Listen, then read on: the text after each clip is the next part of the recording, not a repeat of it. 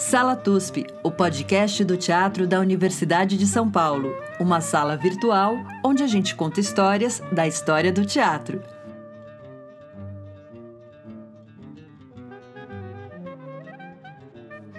Olá, ouvintes do Sala TUSP. Bem-vindos à nossa sala virtual, onde a gente conta histórias das, das teatralidades brasileiras não só brasileiras, latino-americanas também, porque a gente reivindica este lugar apagado de nossa história, latino-americanos. Estou vendo aqui no fundo da tela uma bandeira mapuche, estou muito feliz com o nosso entrevistado, que está em São Paulo, mas é aí do, do mundo. É, eu sou Maria Tendlau, estou falando de São Paulo, de, diretamente de Bauru, Chico Pérez. Olá, Maria! Olá, ouvintes! Bem-vindos ao 35 podcast sobre teatro latino-americano, né? Porque a gente já não pode mais falar sobre teatro brasileiro, né? Nós temos aí os nossos vizinhos que há muito tempo foram renegados, mas a gente reivindica eles mesmo, né? A gente que se auto-renega. A gente que aprende ver... a falar inglês antes de espanhol. Que isso, né? Que vergonha. E estamos conectados com São Paulo, com Luvel. Tudo bom, querido? Oi, querida. Tudo bem por aí? Luvel Garcia Leiva é cubano. Eu vou apresentar ele pelo currículo que está aqui uh, registrado na FAPESP, nossa agência de pesquisa, a qual a gente sempre deve agradecimentos, porque a vida é dura. O Luvel ele é pedagogo, crítico, pesquisador teatral, pós-doutorando da Faculdade de Educação da Universidade de São Paulo. Ele é doutor em Ciências eh, sobre a Arte, História, Teoria e Crítica do Teatro pela Universidade das Artes, ISA, em Cuba. Doutor em Artes Cênicas na área de Pedagogia do Teatro pela Universidade de São Paulo, USP, com apoio da FAPESP. Mestre também pela, pela USP, com apoio da CAPES e da FAPESP é, fez graduação de arte teatral no perfil de teatralogia pela Faculdade de Artes Cênicas do Instituto Superior de Arte, como havia dito, ISA, de Cuba. Diploma homologado pela Universidade de São Paulo como bacharel de artes cênicas e habilitação em teoria do teatro. É, ele tem especialização num trabalho comunitário na educação popular pela Associação de Pedagogos de Cuba, tem um trabalho no campo de cooperação internacional em projetos de desenvolvimento cultural e educativo, infantil e juvenil com entidades internacionais, com a ONG suíça Zuzum, tá vendo? Por isso que eu falo que é uma pessoa do mundo.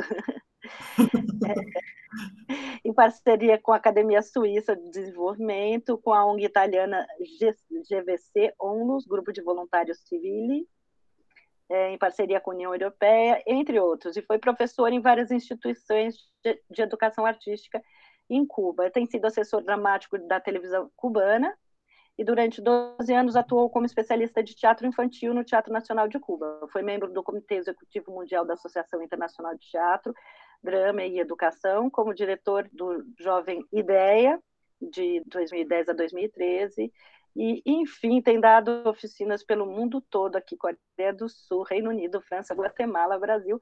E essa pessoa fantástica veio parar aqui no Brasil. Por quê, Luvel? Por quê? Ah, porque o Brasil é uma maravilha. Todos os brasileiros vão para Miami. É. Nós amamos sermos brasileiros. Mas nós também temos uma simpatia irrestrita pelos cubanos. É, sim, eu, eu, eu, eu, sempre adorei o Brasil. Eu lembro, nos anos 80, a, a gente escutava música brasileira. Era, tinha, tinha a música do, do Roberto Carlos, né, no espanhol, que era um sucesso mas estava chegando eh, eh, a música do Caetano, do Chico, do Gilberto Gil, da, da Maria Bethânia, meu, é uma coisa assim incrível. E quando começou a chegar o, o cinema, toda a produção cinematográfica brasileira, é uma coisa assim incrível. Incrível. Luvel, dá um parênteses aí. Por que, que a América Latina tem uma obsessão com Roberto Carlos em espanhol? Ai, mãe, porque é, é, é, Roberto Carlos chega aos corações das pessoas, entendeu? Mas ele nem consegue cantar direito, ele tem um sotaque Ah, mas é, a, a, questão é, que ele, ele chega, ele, ele fala para as pessoas coisas muito simples, e as pessoas se apaixonam com essa música. Então, a gente estava numa. É, eu fui com o Tarcílio numa cidade, lá em Oaxaca, assim, cidade super bacana. A gente entrou numa loja de CDs e tinha uma stand, um stand só com CDs do Roberto Carlos, tinha todos eles em espanhol. É, e as pessoas é. comprando, e o cara falou: não, isso vende igual água. Eu, eu, eu, lembro, na, na, minha época, tinha uma, uma música de Roberto Carlos, de Roberto Carlos, que era Lady Laura, né? Uhum. Lady Laura, abraça-me forte, Lady Laura. E aí, meu, um monte de, de crianças, de, de, meninas, começaram a ser chamadas Lady Laura. Era um nome. Não era Senhorita Laura, era Lady Laura. Laura. Então, Maravilhoso. Você sabe que Lady Laura é o, é o, é o barco dele, o iate dele chama Lady é, Laura. É, é, é. Mas eu só fiquei sabendo quando estava aqui, eu, lá em Cuba não tinha ideia. E então, é, é, sempre foi uma, uma paixão o cinema, a Globo Roxa, o teatro, é, a dramaturgia. Eu lembro as primeiras peças que eu li em Cuba. É, nossa, e, e, depois chegou, depois chegou a fase da, das novelas, né? A escravizaura, Dona Beija, Beija Flor, Beija Menina. E, meu, isso é encantadora, né? E, e sempre te, te, teve também essa, essa briga entre os esportistas cubanos e os brasileiros, né? No vôlei. Então, tinha um imaginário, uma coisa simbólica aí que dialogava muito com, com, com, ah, com, com, a maneira como que eu enxergo o mundo, né? Antes de, de eu vir morar para cá, em 2013, eu já tinha viajado várias vezes ao Brasil, né? E uma, uma confirmação de, de, de, que esse era o país onde eu tinha que morar, né? Eu poderia ter ido para a Europa, para Estados Unidos, sei lá, mas o Brasil é uma Sim, por isso que eu perguntei, né? Que na verdade, enfim, eu também somos aqueles amor e ódio, né? Que a gente tem. Estamos num momento um pouco triste, um pouco triste é eufemismo, é, mas enfim. É, agora, de qualquer forma, você quis sair de Cuba, é, ou você precisou sair de Cuba? É, eu acho que as duas coisas. Eu precisava, eu queria eu precisava eh, em termos eh, profissionais e econômicos e eu não achava mais eh, em Cuba, né, eh, eh, a maneira de eu enxergar a arte, o teatro, a política, não cabia mais em mim. E, e, e, e precisava porque é, a situação econômica era muito complicada, né? Muito difícil. Eu trabalhava para cacete e, é, economicamente era muito, muito difícil, né? Sim, sim. E, e me diga, eu vou falar a tese do, do, do Louvel de doutorado, maravilhosa. Eu, vou, eu tenho que falar o, o nome corretamente. A gente aqui hoje está conversando sobre teatro latino-americano para infância e juventude, a partir dessa pesquisa que o Louvel fez. E como vocês percebem, ele tem esse trabalho com, com a infância aí bastante consolidado e com esse lugar aí de ações uh, sociais, né? Não sei como a gente poderia dizer da forma mais politicamente correta ou menos uh, preconceituosa, enfim. Eu digo isso porque aqui a gente sofreu um império do onguismo, que a gente fala, é, que às vezes é, deturpava um pouco esse sentido do trabalho social comunitário, que eu acho que é o seu foco, e que é maravilhoso, né?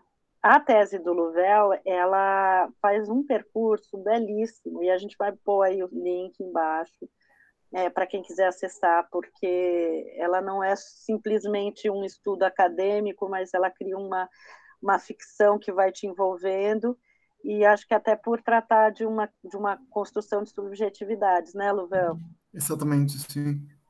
Eu queria saber, a história do Ivan, seu filho, é verdadeira? ah, eh, tem muitas experiências eh, contadas na, na tese que são real. Sim. Sim. Tem muitas que são absurdamente real. eh, tem passagem aí, como a história de quando Ivan foi concebido, né? Aquela Sim. vizinha que começou a bater na, é, na parede e, e, e, e falava sobre a pinga diabólica. Isso é uma coisa. Gente, isso é diretamente ligado com o Gabriel Garcia Marques. Né? Todos os personagens nascem. É um espírito, espírito fantástico que subjaz é, ao conto. O, o, o nascimento do meu filho, ele nasceu embaixo de um furacão, de um furacão que, que se chamava Ivão, né? Uhum. É, ele nasceu, nasceu no dia 11 de setembro, né? Um furacão que estava passando por Cuba. Ah, e, e, e, quase a maioria da passagem tem uma, uma conexão com a, com, com, a realidade, né? Uhum. Tem, é, é, eu vou passando entre ficção e realidade, né? Vou construindo aí um tecido, né? Sim. Que faz verossímil essa essa é, realidade que está carregada uma fantasia, né? E ah, o trabalho, você já fazia um trabalho para a infância muito antes de ser pai, né? Sim, sim. É, eu comecei a trabalhar com crianças, é, a escrever sobre as relações entre infância e cena, já fazia muitos anos. Né? Eu comecei no ano 94, no Teatro Nacional de Cuba, né? Fiquei vários anos incluso antes de eu fazer a, a, universidade, fazer a graduação, eu já trabalhava com criança e tal, né? Em 94, 2004, 2014, 2021, quase 25. Quase 30, é. é nossa, meu Deus. Estamos ficando velhos. Ai, meu Deus. Olha, só para falar corretamente o, o, o, título da tese, é, a tese está em espanhol, mas é absolutamente compreensível, então vale a pena. Escenários infantiles latino-americanos, teatralidades e performatividades emergentes em la acción cultural. Exato. É, para mim, me interessa especialmente esse tema, talvez a abordagem mais com jovens do que com crianças, embora neste momento eu estou estou me aproximando por ser mãe também, eu acho, talvez, é, de, é, da, da, questão da infância. E, e para mim isso é uma questão central do meu próprio ser no teatro. Eu estou fazendo um pouco biográfico, acho que eu fiquei inspirada pela sua tese. Mas é o que eu acho que é importante dizer. É, houve um momento é, de crise política no país em que eu pensei não faz o menor sentido fazer teatro e eu estava um tempo afastada da, é, da ação com teatro, com pedagogia do teatro e um trabalho é, social, né? Trabalho na comunidade. E foi nesse momento que eu pensei, não, é agora, é imediatamente e sempre, é, é esse o lugar que a gente tem que estar, porque é nesse lugar que a gente pode construir algum tipo de, de liberdade, através da, da formação de de outras possibilidades, de outras narrativas. E aí, então, me toca muito essa questão da subjetividade. Você pode falar um pouco isso, é, do, do, de como você aborda ela na sua tese, sobre uma subjetividade abstrata e uma que vai se construindo no trabalho com a ação social e o teatro. Sim. É, Maria, você comentou uma coisa aí que, que eu achei bem interessante, fiquei lembrando de um dos diretores de um dos grupos que eu pesquiso aí na, na tese, né, no processo de doutorado, que é o peruano César Escusa, né? Ele falava quando eh, a, a, a, situação ficava muito complexa em termos sociais, em termos políticos, a gente não conseguia fazer teatro para mudar o mundo, eh, a gente fazia teatro para que esse mundo fugido não nos mudassem. para, para a gente não, não ficar dentro dessa lógica perversa, né? E, e um pouco que, que, tese foi isso, né? É, um pouco que, que é, seja, é, eu cheguei no Brasil em 2013 e logo, logo começou a crise é, no Brasil. E é muito complicado para um cubano que sai de um país com as complexidades políticas, econômicas, chegaram a um lugar, a um país que entra numa crise durante mais de seis, sete anos, né? E, e junto com isso, é, é, você ver as transformações que seu filho está tendo em todo esse processo, né? É, uma criança que saiu com nove anos e começou a viver as diferenças entre um sistema socialista e um sistema capitalista e quanto o teatro ia eh, eh, atravessando todo esse processo, né? De transformação de, de criança para adolescente e tal.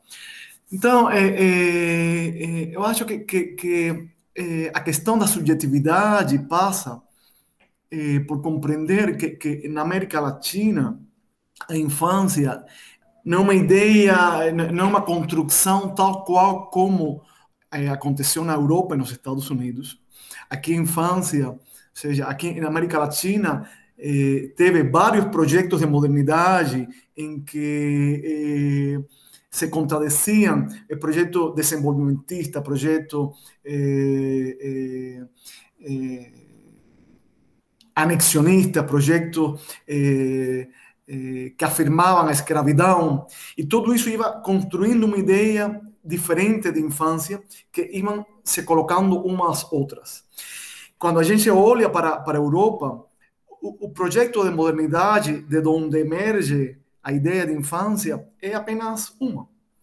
E eh, na América Latina são múltiplas as ideias de infância. De aí que os processos de subjetivação na América Latina em relação às crianças passam por essa complexidade, passam por essa, essa, eh, eh, essas contradições que são dinâmicas e que não são fixas e que, e que, e que eh, vão se entrelaçando fluxos diversos que vão constituindo isso que a criança começa a viver como o eu. E então a, a gente como se coloca toda essa complexidade da subjetividade da infância eh, quando a criança é colocada diante de um dispositivo teatral.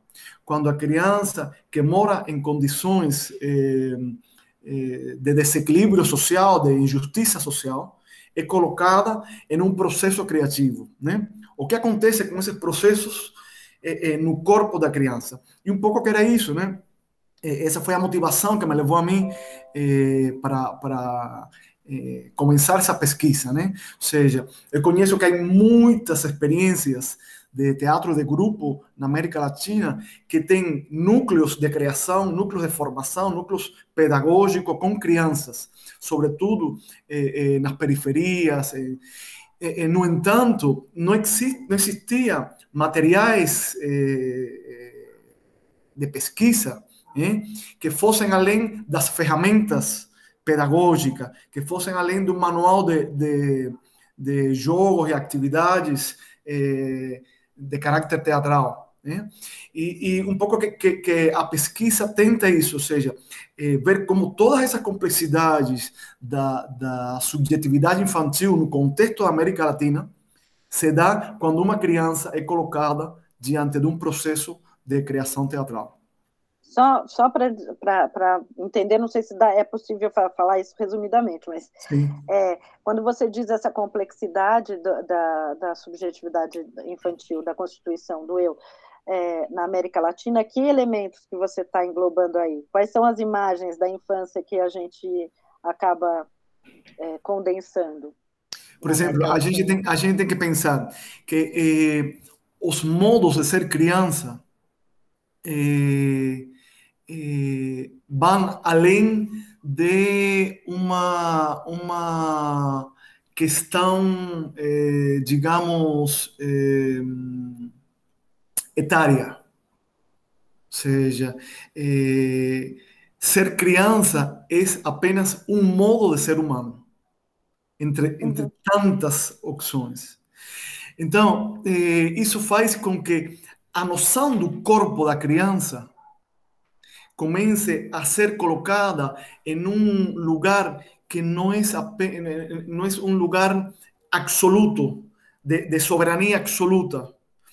O corpo da criança está eh, o tempo todo sendo eh, atravessado por agenciamentos, eh, por discursos, por eh, eh, construções simbólicas que estão contaminadas com o mundo adulto. Então, quando a gente olha para, para, para isso, é, é, é, temos a questão do corpo da criança, a questão de como o adulto enxerga a construção simbólica da criança, temos as instituições que de alguma maneira estabelecem eh, os marcos, os, os, os limites sobre o entendimento de infância, a escola, a família, eh, eh, eh, os círculos infantis, creches, ou seja, o modelo educativo. Temos, por outra parte, uma série de, de, de mecanismos de controle que vão fazendo com que a criança comece a, a se acoplar a máquinas, a maquinárias de, eh, de modulação subjetiva. Né? Eh, por exemplo, estou pensando na questão eh, do celular, da internet. Da, da... então, tem uma série de, de questões que vão te dando qual é esse lugar, qual é esse, esse espaço da criança nesse processo de subjetivação. Não sei se eu respondo mais ou menos tu me está perguntando, Maria, mas... É um Sim, pouco... não, eu acho que é complexo, por isso, só uhum. para entender por que, que isso na América Latina é... Eu acho que é uma segunda pergunta que eu vou te fazer assim já de imediato. Você vê nessas experiências que você acompanhou algum mais pontos em comum ou menos pontos em comum? Em comum ou, ou entre elas? Entre elas, pontos que são iguais, que, que uhum. te faz dizer, ó, há uma identidade Sim, eh, sim há, questões em comum, seja, um fio em comum tem a ver com os processos de constitu... os processos históricos de constituição eh, da subjetividade eh, infantil na América Latina. Seja, eh, como te falei anteriormente, na Europa, ou seja, quando a gente lê eh, a história das infâncias, a gente parte, sobretudo, a partir desse corpo teórico y eh, eh, ese, ese, eh, ese, ese, ese, componente teórico nos trae una idea da infância que é a partir da modernidade europeia. Quando a gente olha para a América Latina, esses processos de modernidade, esses processos de modernização foram totalmente diferentes. Né? Isso faz que, com que essa diferença de projetos de modernidades né, seja comum nos países que eu pesquisei, que foi o Brasil, Peru, Bolívia e Colômbia. Em todos eles se viveram processos de independência, processos de anexionismo, processos eh, independentistas, processos de afirmação da escravidão. Eh? E cada uma dessas visões do mundo traziam uma ideia sobre a construção simbólica da, eh, das crianças, ou seja, qual é um lugar específico eh, eh, da criança nesse, em cada um desses projetos. Então, esse é um fio comum. Outro fio comum tem a ver com como os, os processos de controle, os, os dispositivos de controle, sobretudo depois dos anos 90, eu não gosto da, da, ideia da expansão. Eu não gosto da ideia da expansão. É, mas, de alguma maneira, tem a ver com isso, né? Porque, para mim, a expansão é, é, traspassa os limites de tudo. E, e tem limites, tem limites, porque tem a ver com a construção desse mundo simbólico da criança, né? Mas tem a ver com essa ideia de uma amplitude sobre o que se entendia como infância até faz alguns anos atrás. Por exemplo, o fato de que a criança eh, se eh, tenha apropriado dos dispositivos de reprodução cultural que durante muitos anos estiveram nas mãos dos adultos, né, tem feito com que as crianças Estou pensando, por exemplo, na, eh, no comando da TV, eh, no acesso ao computador, no celular. Isso tem feito com que a criança tenha acesso a conteúdos culturais que eh, estão pensados, estão concebidos para o mundo adulto. Isso faz então que se, se produza uma contaminação simbólica. Isso faz com que os processos de ressecção infantil variem. Isso faz, por exemplo, com que eh, eh, se, agora mesmo está se debatendo muito a questão do, eh, do código, ou seja, como tem uma geração de crianças que já não funciona mais pelo signo, já não funciona mais pela linguagem, e sim pelo código, porque a questão é que, que, que a criança já não precisa de um emissor e um receptor, ela precisa de apenas um componente que me permita a mim, eh, eh, ou que permita a ela, estabelecer um diálogo globalizado. E isso faz com que a gente, quando comece a perceber, por exemplo, eh, o TikTok, Sim. Ou, toda essa série de aplicativos, faz com que o processo de subjetivação da criança em relação a, a esses dispositivos de reprodução cultural, faz com que esse processo de recepção varie. E, e, a percepção que tem a criança sobre o fazer teatral seja outra em comparação, em comparação com outra geração.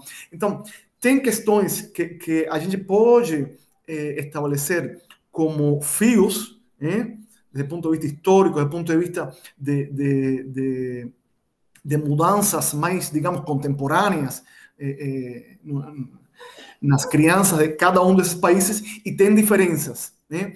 Por exemplo, eh, a maneira em que eh, o grupo teatral da América de, de, do Brasil enxerga os processos de ação cultural e a relação com a comunidade são diferentes dos grupos da Colômbia, por exemplo. Aqui no Brasil, eh, tem uma relação em que o grupo teatral tem uma base mais institucionalizada. A produção, ou seja, o, o grupo é uma instituição, entre aspas, né? estou falando entre aspas, que eh, eh, produz, junto com a comunidade, uma série de produtos culturais que possibilitam que as crianças eh, transformem seu olhar sobre o mundo, eh, sua perspectiva do mundo, etc, etc, etc. Mas, por exemplo, na Colômbia, o grupo Nuestra Gente, que ele fica na cidade de Medellín, que é uma comunidade, uma comunidade que se chama Santa Cruz, uma comunidade altamente violenta, eh, atravessada pelo conflito armado e, e pela questão da droga, a percepção que eles têm sobre a arte eh, e a produção cultural passa não por construir junto com a comunidade, mas que a comunidade decide o que eles querem. Ou seja, o grupo tem, tem um tecido eh, tão forte com a comunidade que já não existe diferença. A Sim. comunidade estabelece a programação cultural do grupo, estabelece eh, eh, quais vão ser os processos de formação da comunidade, discutem junto com o grupo os modelos de desenvolvimento educativo e cultural da comunidade.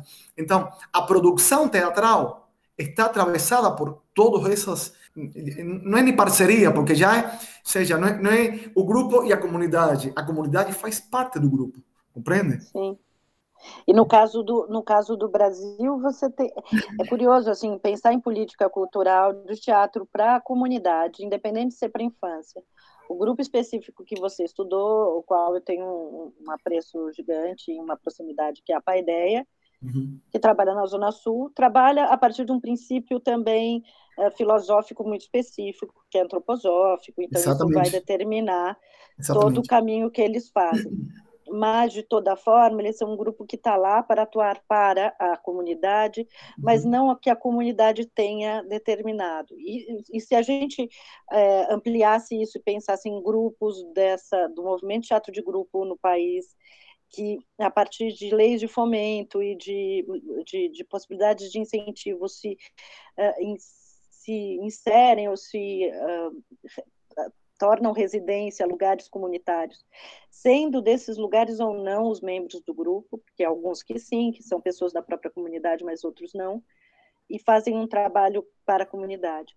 Por outro lado, existe um outro tipo de política aqui no Brasil que me interessa muito, que eu acho que a lei, pelo menos em São Paulo, que é a lei do vai, em que a comunidade determina. E daí o grupo que daí surge é o grupo da comunidade, não é mais o uhum. grupo teatral que foi para a comunidade. Uhum. É, é, um pouco isso que você está falando? Por exemplo, ou seja, o grupo o grupo Paideia é uma é um coletivo que tem uma tradição de trabalho incrível e que eu respeito muito. É, eu fiquei um ano, quase um ano, acompanhando os processos que ele desenvolve com a AMF, é, que fica bem na frente aí da sede do Paideia. É, e, e, é um trabalho muito sério que eu gosto muito. E quando estou falando é, é, dessas diferenças, não estou falando que uma seja melhor ou pior que a outra.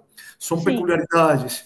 Por exemplo, nos grupos, nos outros grupos da, da, da América Latina que eu acompanhei, mas especificamente esse colombiano, a visão do teatro é uma visão em que o diretor teatral já não fica mais como uma figura central no, no grupo. Uhum. Ele vai se desfazendo, né? mesmo que, que, que, seja uma figura que todo mundo consulta, trabalha, que é sempre uma referência.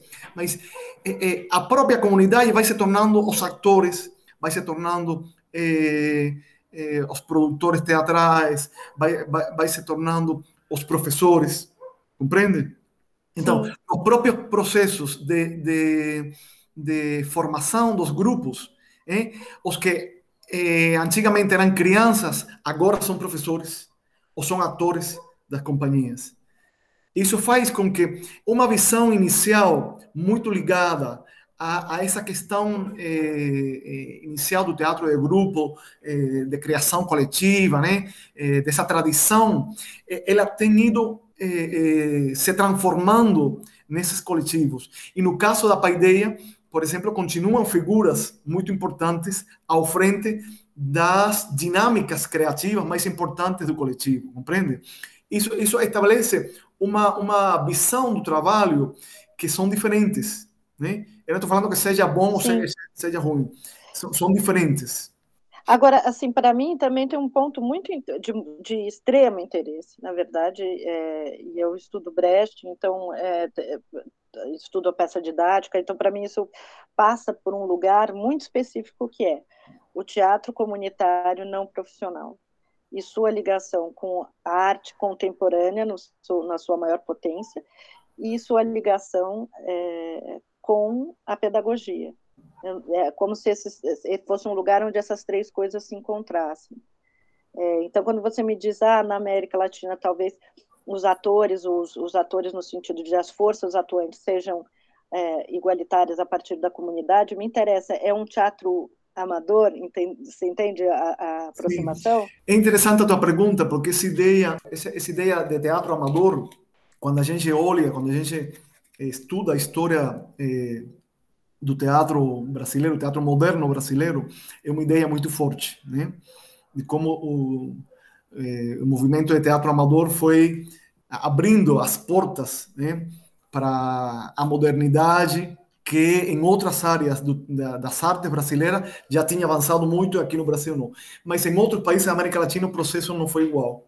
E isso faz com que eh, a noção de amador ela passe por outro lugar faz com que, com que a relação com, com a comunidade não seja nem para nem com a comunidade, mas uma construção criativa em comunidade. Ou seja, a gente está construindo em comunidade. E, eh, além dos processos educativos, de convívio, a gente também construi processos artísticos. Então, eh, por exemplo, no grupo, no grupo boliviano, a sede deles fica na região de El Alto, que é a região mais alta da Bolívia. e, e, eles têm uma experiência bem interessante na construção de uma comunidade na região amazônica da Bolívia, que se chama eh, La Comunidade de Creadores onde, além de, de, do processo teatral que eles desenvolvem na sede do grupo, né, eles estavam construindo uma eh, comunidade com casas, com sistemas produtivos, com que eh, estivesse além, que, que fosse além da criação artística propriamente, né? mas que todos os processos que iam construindo essa comunidade, a construção das casas, a construção das hortas, a dinâmica eh, de desenvolvimento dessa comunidade estivesse atravessado pela arte. Então, eh, eh, aí a gente fala, bom, isso é comunitário, não é comunitário, isso é arte, isso não é arte, o que é isso aí? Fica muito difícil, porque a noção de, de, de comunidade e, e, e, amador não é aquilo que está lá, que é a coisinha é, mal feita, é, e eu que sou profissional vou, não. É, é, um, é uma condição do teatro contemporâneo que tem extrapolado esses limites da arte e, e, e, que está extrapolando essa, essa dimensão social. Né? Você sabe que tem uma virada performativa, uma virada social, e agora está, eh, estamos entrando numa virada afetiva. Então, são processos que vão além de uma questão eh, social, de uma questão comunitária. Tem a ver com a construção de redes afetivas que encaram os desafios da morte, os desafios do, eh, eh de ter famílias desaparecidas, eh, compreende? Vai além de, de, do discurso né, da construção do discurso. Tem a ver com o fato de que eu estou eh, eh, construindo alguma coisa que me faz bem para mim e para o outro. Tem a ver com essa ideia do bom viver, né, que falavam tantos, que falam tantos aimaras, os. Me toca, me toca porque acho que a gente está no fim do mundo, né? Então, se a gente não estivesse construindo outra coisa, eu fico muito impressionada com o teatro fazer parte intrínseca disso, né? E aí a gente vai ter que falar de infância sim, porque talvez a nossa própria reinfância, né, para construir outras possibilidades. Qual que foi a experiência mais assim forte que você teve durante o processo de pesquisa com os grupos? E, e ah, antes disso, me, me diga os, o, o, nome dos grupos que você pesquisou especificamente. Bom, vamos começar por aí, para ouvir. Aí você já vai pensando, você vai lembrar. É, tá, aqui do Brasil foi a Companhia Paideia, eh, que fica na, eh, na, região de Santa Amaro, aqui em São Paulo. Né? Eh, está dirigida, está coordenada pelo Amauri e a Glaia, são duas figuras importantíssimas do teatro para a infância do Brasil. da Colômbia, a, a Corporação Cultural Nuestra Gente, é um coletivo que, como eu expliquei anteriormente, fica eh, na cidade de Medellín, numa comunidade chamada Santa Cruz. E a sede deles eh, uma, eh, era um antigo burdel que eles se apropriaram. E é interessante porque o burdel era o ponto de referência da comunidade, né?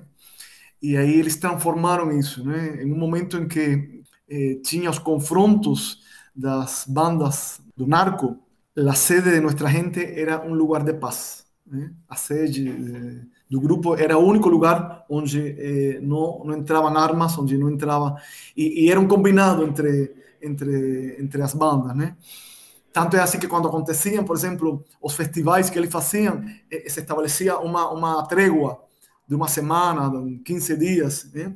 Então, é um grupo bem importante. E o diretor é, é, é, o fundador, digamos, porque já não é diretor, é Jorge Blandón. É, o grupo peruano, um grupo que fica na cidade de Lima, numa comunidade chama é, Villa El Salvador, uma comunidade que é um deserto. E é interessante porque aí na tese eu falo, são as questões que te traz a vida é, eu não sei se você sabe que nos anos 80 teve uma imigração em Cuba é, que se chamou, foi uma crise que se chamou a crise del Mariel. E o que aconteceu foi que pessoas que queriam emigrar para Estados Unidos invadiram a embaixada do Peru como uma estratégia para eh, que o governo abrisse as portas para que as pessoas emigrassem. E aí o governo não cedeu e as pessoas começaram a ocupar a embaixada. Até que, depois de uma semana, então, chegaram umas tratativas, o governo abriu um, um porto que se chamava o Porto do Mariel, que esse, esse porto que, que agora foi eh, reformado eh, com a ajuda da, do, do governo Lula e Dilma. E eh, muitas das pessoas que estavam hum, nessa embaixada foram mandadas para Peru com a condição de que nunca saíssem do Peru. Essa foi a condição que. É... E quando eu chego lá em Villa El Salvador, eu começo a perceber que tem construções muito parecidas com Cuba. Tinha dinâmica, assim, eu nunca tinha viajado ao Peru. Era um deserto, era todo areia, mas tinha alguma coisa assim.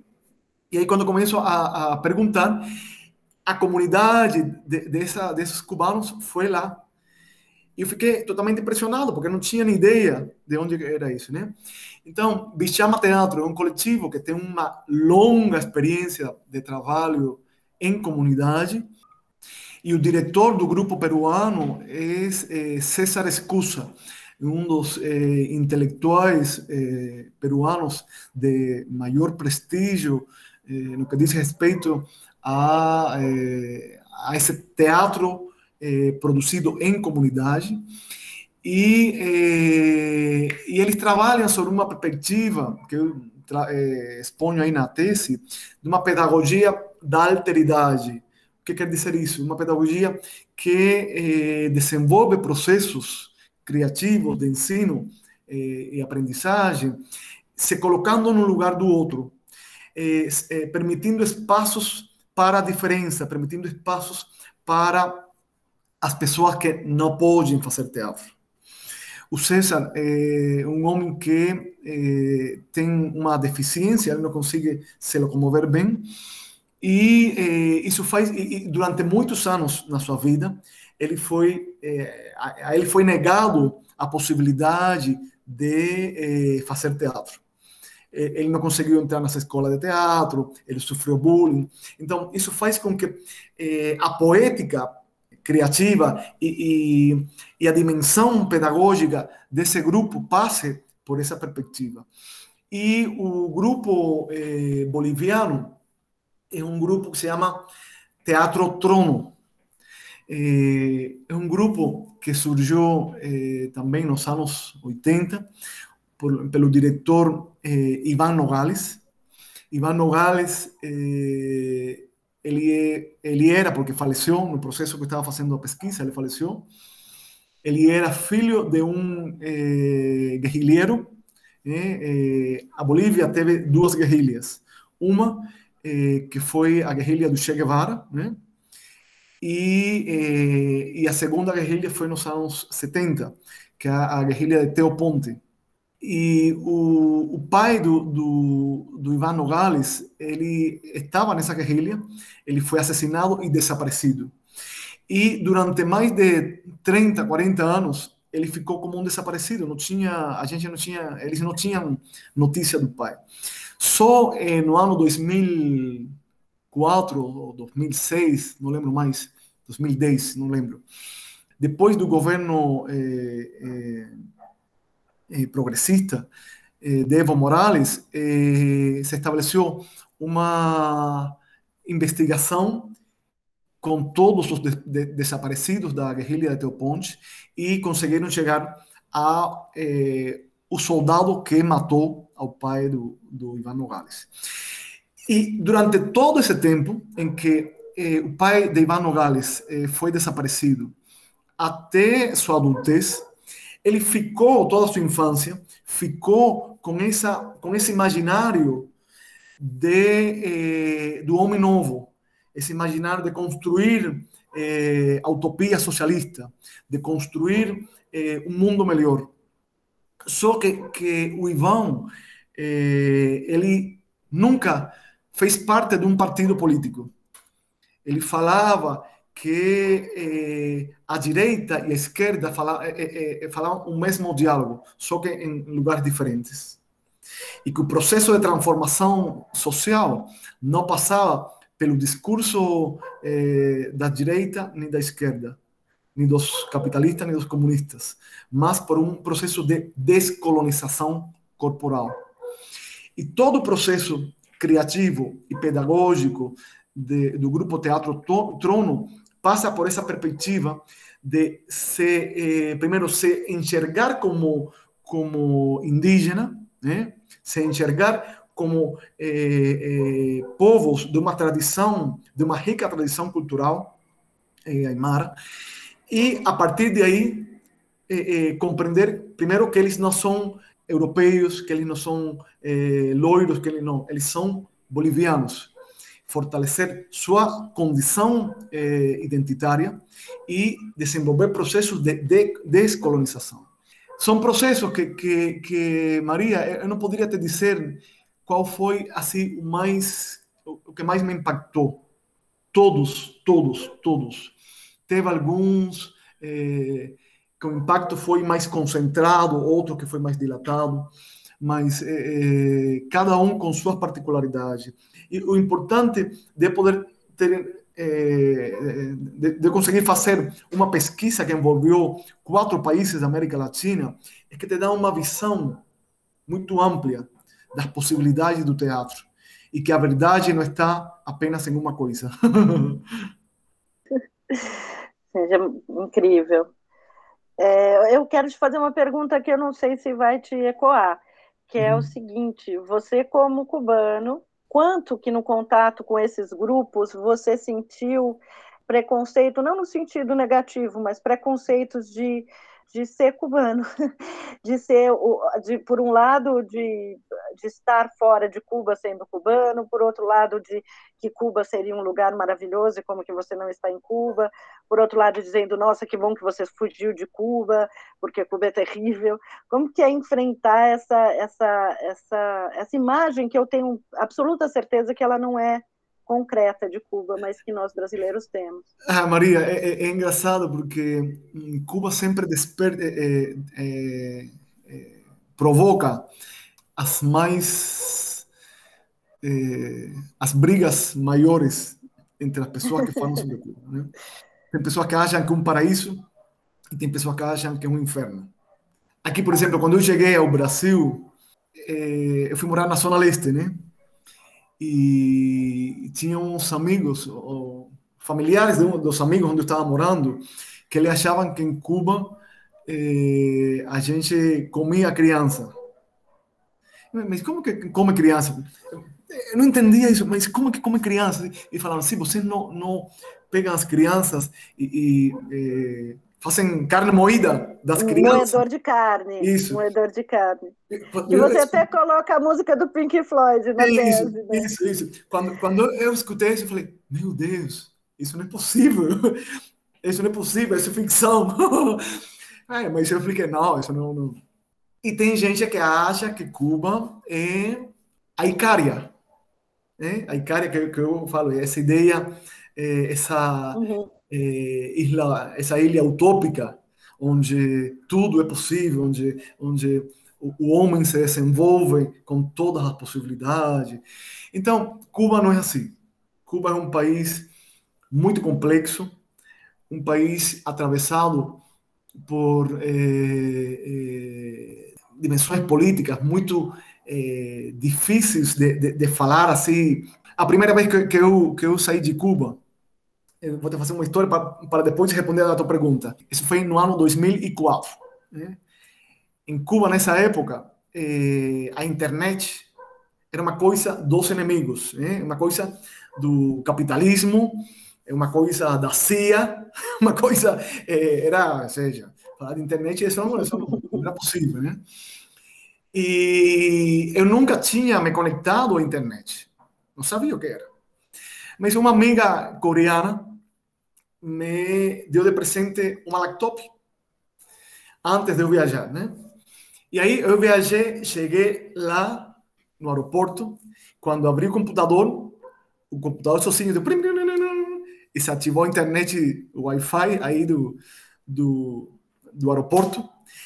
E eu tive uma reação muito típica do que acontece em Cuba quando eh, o sistema te está vigiando eu comecei a olhar para trás assim, a ver se tinha alguém me vigiando, porque eu estava tendo contato com uma coisa que era do capitalismo, era dos inimigos.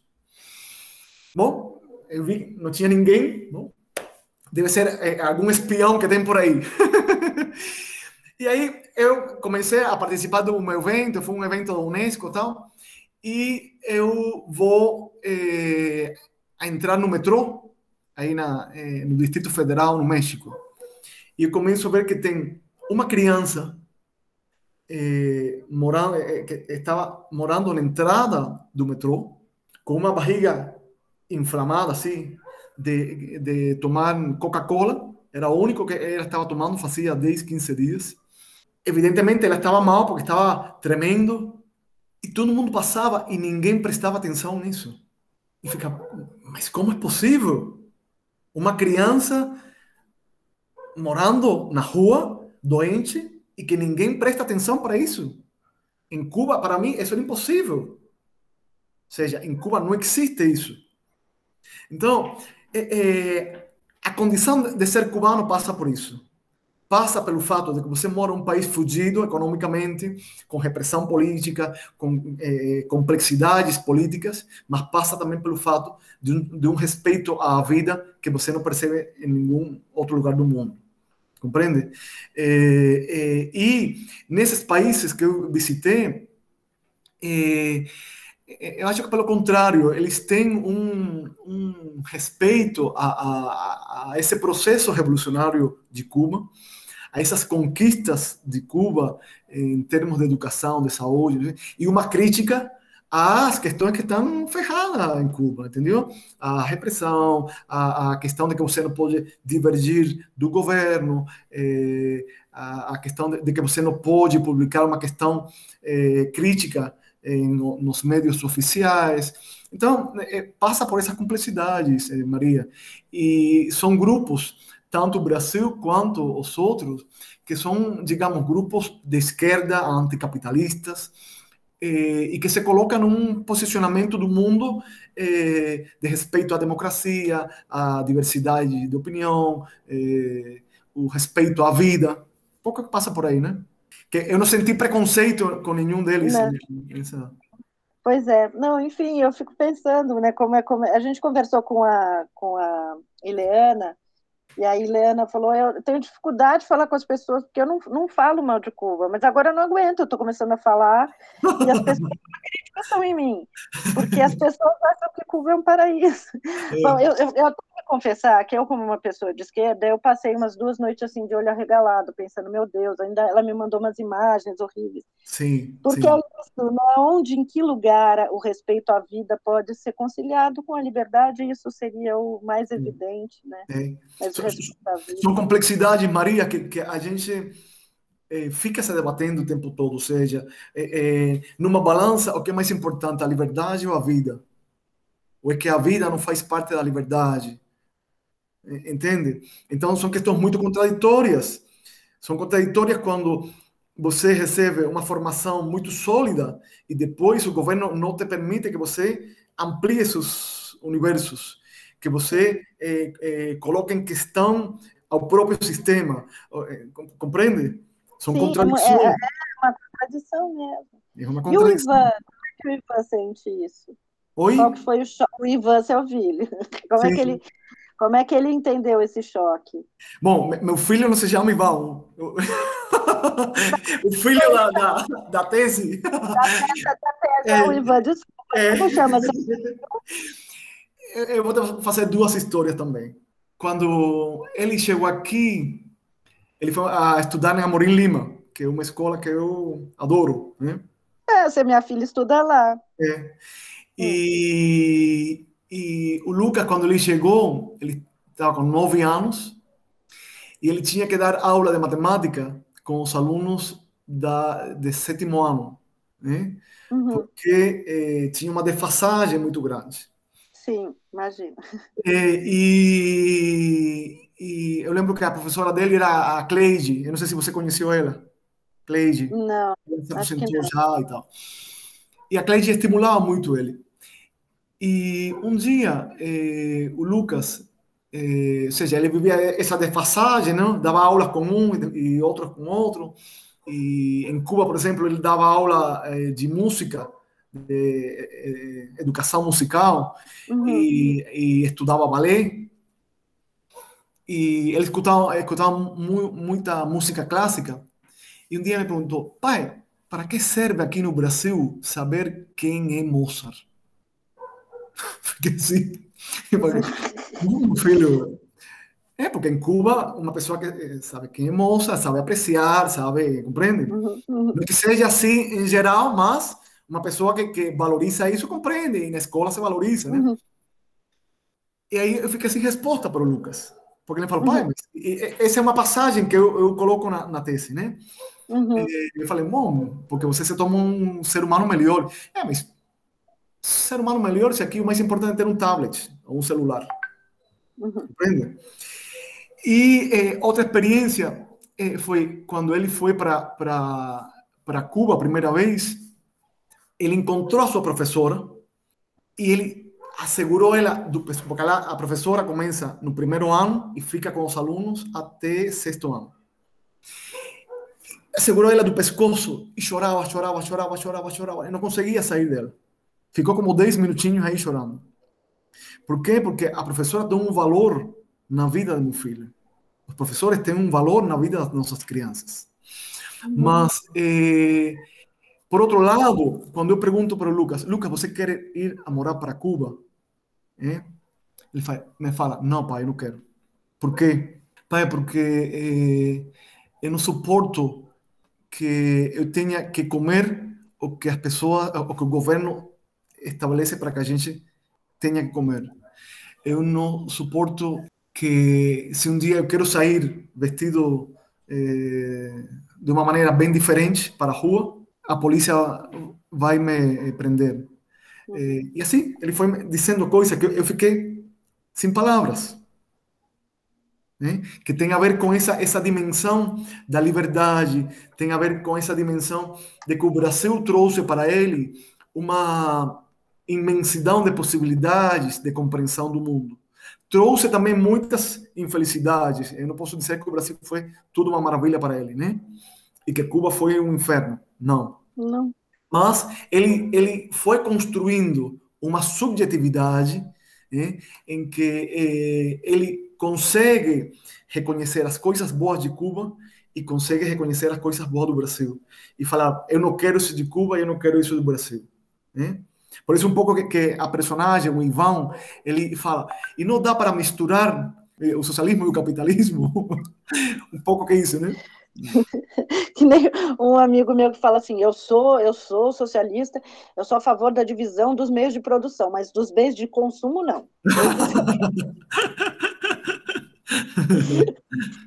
É, querida, é assim, eu fiz uma, uma entrevista de curiosa, sabe como é, assim, perguntando coisas que me deu vontade de coração de, de ouvir, porque a sua tese ela é tão bonita e tão desenhada, acho que não conseguiria fazer uma, uma, uma entrevista é, separando esses dois lados. Por isso, queridos ouvintes, é, essas perguntas sobre, sobre Lucas, sobre Cuba, enfim.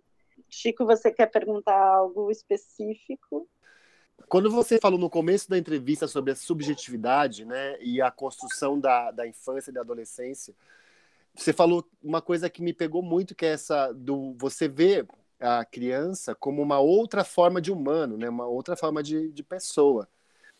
E aí eu tenho lidado ultimamente, nos últimos 10 anos, desde que eu mudei para Bauru, com uma, um, um outro universo da, da subjetividade infanto-juvenil, infantil, em que ela transforma, porque os meios de produção, quando você falou que uma criança pega o computador e aí ela tem acesso limitado à, à, à, à mídia e, a, e, a, e aos meios de produção assim, é, midiáticos, o problema é que os meios de midiáticos também sabem disso e transformam a criança, em vez de um pensador, em um consumidor, né? Então, toda vez que eu vou trabalhar com crianças ou com, ou com jovens adultos, eles me vêm com essa questão de serem uh, do consumismo mesmo, né? Então, eu, eu tento brigar, uh, quando a gente trabalha com teatro infanto-juvenil, a gente tem que brigar com uma seara onde uh, galinha pintadinha, Uh, é, a patrulha canina, esses, esses meios de. Essas, né, essas, esses modos de consumo é, é, vêm e invadem, né? Então você transforma, por exemplo, o Teatro Municipal aqui, ele tem a programação infanto-juvenil que é recheada desse tipo de coisa. Então vem uh, é, o teatro da turma da Mônica. E aí o que, que eles fazem? Eles fazem uma pecinha e depois vendem os produtos. E as crianças lotam. E aí, quando você traz um grupo de teatro infanto-juvenil que vai trabalhar com. Ah, vamos trabalhar com histórias do folclore brasileiro. Isso já não atrai tanto a criança, porque não é um meio de consumo, ela não tem um produto que ela vai sair dali, né? Ela tem uma, um pensamento crítico ou uma perpetuação de tradições que, para ela, talvez não faça sentido nesse mundo globalizado. Isso é um que eu constato aqui em Bauru, né? Eu queria saber se você vê esse tipo de coisa acontecendo com os países onde você visitou. Sim, Francisco, seja, a gente não pode esquecer que o sistema capitalista ele é um bicho mutável o tempo todo. Ele é realmente um ave fênix, né? Ele quando quando é, é, é levado até o limite, quando ele não consegue é, dominar as forças que estão é, repelendo, então ele transforma e se apropria dessas forças ao seu, ao seu favor, né? E é, é isso que faz com que o capitalismo é, sobreviva, né? E o que acontece para que o capitalismo possa é, é, se apropriar dessas forças, ele não precisa é, dominar as forças, apenas as forças de produção, mas também as nossas forças de desejo, ou seja, o, o que a gente deseja, o que a gente quer. Porque se eu não quero, se eu não desejo é, ver a galinha pintadinha, então está ferrado, o teatro municipal cai. Né? Então, o sistema faz com que a criança vá construindo essa, essa vai, vai estabelecendo uma ética do prazer em que eh, eh, está mediada pela sustentação sistêmica. Vai, eh, o sistema vai produzindo dispositivos com que, faz, que fazem com que a, a, a, não apenas o corpo, mas a própria vida da criança vai se tornando o alimento do sistema. O sistema faz com que, com que a criança deseje eh, sua própria destruição. Né? Ela quer eh, usar o celular 900 horas. Ela quer eh, assistir o, o, o, videojogo, o videojogo mais violento do mundo. O sistema faz isso. Sim. Essa é a lógica do sistema. Hum? E, e, quando eh, começa a, a, se criar uma fratura no sistema, então o sistema fala: não, vamos a construir um processo de mediação entre eh, o teatro e as crianças. Mas a mediação é para tornar esse processo mais viável para a criança. Então, é, é, esses são processos que não apenas acontecem no Brasil e no São Paulo, que tem uma, uma, uma economia mais, digamos, mais capitalista mesmo, né? Mas em todo, todos os países da América Latina, com as peculiaridades das suas culturas. Por exemplo, na Bolívia tem uma influência muito forte é, é, do movimento indígena, é, a, a cosmovisão do mundo, faz com que esses processos sejam diferentes, mas a base é a mesma. E aí, esses grupos, então, o que eh, começam a fazer é estabelecer outra dinâmica em que o prazer da criança não passa por essa, essa dimensão sistêmica. A criança começa a perceber que eh, quando eu estou fazendo teatro, fazendo um processo criativo, né, que, poxa, eu posso beijar um menino não acontece nada Poxa, eu posso abraçar, eu, eu que sou desta facção, eu sou família desta facção, eu posso abraçar o outro e não acontece nada. Faz bem. Então, uhum. toda essa dinâmica, por exemplo, no grupo eh, eh, colombiano, tinha eh, uma região que estava dividida por fronteiras invisíveis, né? Daqui até lá é uma facção, daqui para cá é outra. E o que fizeram eles? Eles começaram a fazer eh, teatro de, eh, de rua, como se fala isso?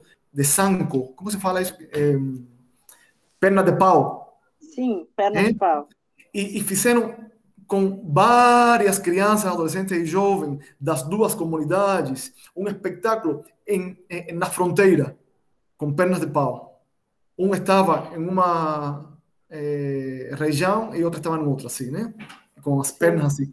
E, e, e, e as pessoas, as crianças, os adolescentes, começam a perceber que existe outra possibilidade, micro, ou seja, a gente não está pensando já nessas transformações como fizemos os cubanos, de transformar o mundo eh, com uma revolução armada. Não, isso não é possível já. Porque o capitalismo absorve as revoluções. O capitalismo está num ponto em que está capturando os direitos das crianças e colocando-lo à mercê do mercado. Então, num mundo tão complexo como isso, a gente tem que pensar qual é o papel da arte. É dar uma, um espetáculo é, com uma mensagem. Não, a criança tem que experimentar, tem que viver outros modos de ser criança, outros modos de ser humano. Compreende? Ai, meus amores, que de, demais. Obrigada, Chico, por ter feito a pergunta. Ah, eu estou muito preocupado com isso. mas tem uma. Isso aí é um off, mas tem uma coisa que você falou, é, que depois talvez seja uma coisa para outra conversa, que as construções subjetivas também passam pelas questões afetivas, né? Esse adolescente que na infância foi muito consumista volta a ter as tradições sociais restabelecidas, porque ele quer resgatar alguma coisa que ele perdeu. Então ele volta para as festas juninas, ele volta para os teatros mesmo, ele volta para a ciranda, ele volta para os cantigas tradicionais. Aí eu pergunto para a criança, mas você cantava isso quando era criança? Não, a minha avó que cantava, mas aí ela morreu e agora tento recuperar isso de alguma uhum. forma. Então você fala, bom, alguma coisa se perdeu aí, mas alguma coisa se resgatou, né? Então eu percebo isso aqui. Mas isso é altamente violento aqui na cidade, o apagamento dessa tradição anterior. Né? Sim. Aí, tem, tem, tem uma, uma discussão que está se colocando agora no mundo, Francisco, né? que, que tem a ver entre esse debate, essa ponte que está se estabelecendo no nível subjetivo das crianças entre o afetivo e o código. Ou uhum. seja, o código é, computadorizado e o afetivo. Até que ponto a gente pode pensar existências de vida extra-humanas, uhum. ou seja, que vayan além do humano.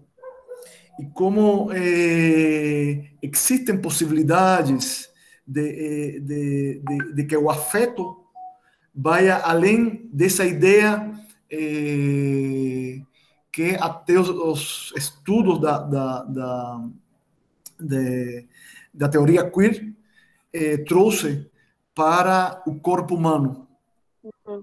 Então, tem um mundo de possibilidades, porque a, a, velocidade com que está mudando o mundo nos últimos tempos, a velocidade com que está eh, eh, se transformando os processos eh, de subjetivação das crianças é incrível seja, a gente está tá pensando num, num ponto em que a vida traspassa a condição humana, a condição é, de existência humana, é, e que o afeto, o afeto é, vai além da condição corporal uma, humana.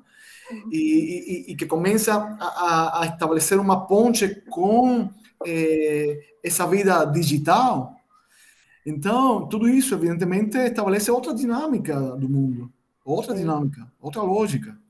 Eu fico viajando aqui. Mas nós também. É uma... Ainda mais nesse momento em que a gente está a gente está confinado à, à, à, virtualidade, né? Uhum, uhum. Agora, não, além de tudo, o que mais me impressiona é esse essa, o término do limite entre o, o privado e o público, né? Uhum. E, assim, eu, bato o bolo e faço reunião ao mesmo tempo. Imaginem, por exemplo, como está sendo construída a sexualidade dos jovens e os adolescentes que apenas podem se comunicar pelos, eh, pelo WhatsApp, com uma videochamada. Eh? Eh, seja, como é a construção do afeto, da sensibilidade, da paixão, da tesão, em uhum. diálogo com um código digital, em diálogo com, com, com um universo digital. Compreende? É muito, é muito complexo, Maria. Então, quando as pessoas começam a falar não, de uma historinha do teatro, eu falo, meu, que historinha? A criança está em outro universo.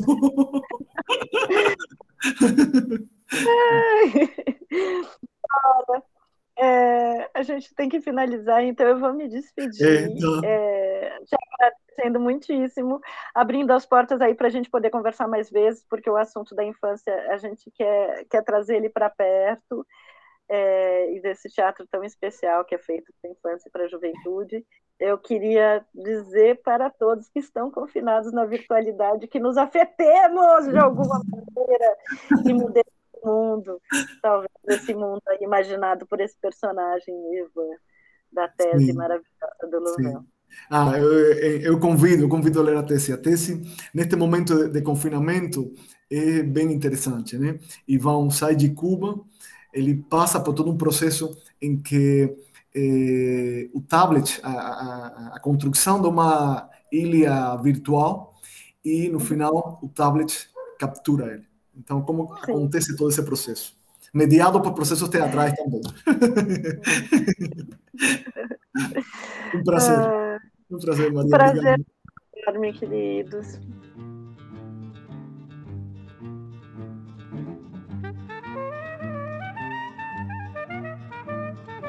Esse foi o Sala TUSP. Sala TUSP, o podcast do Teatro da Universidade de São Paulo.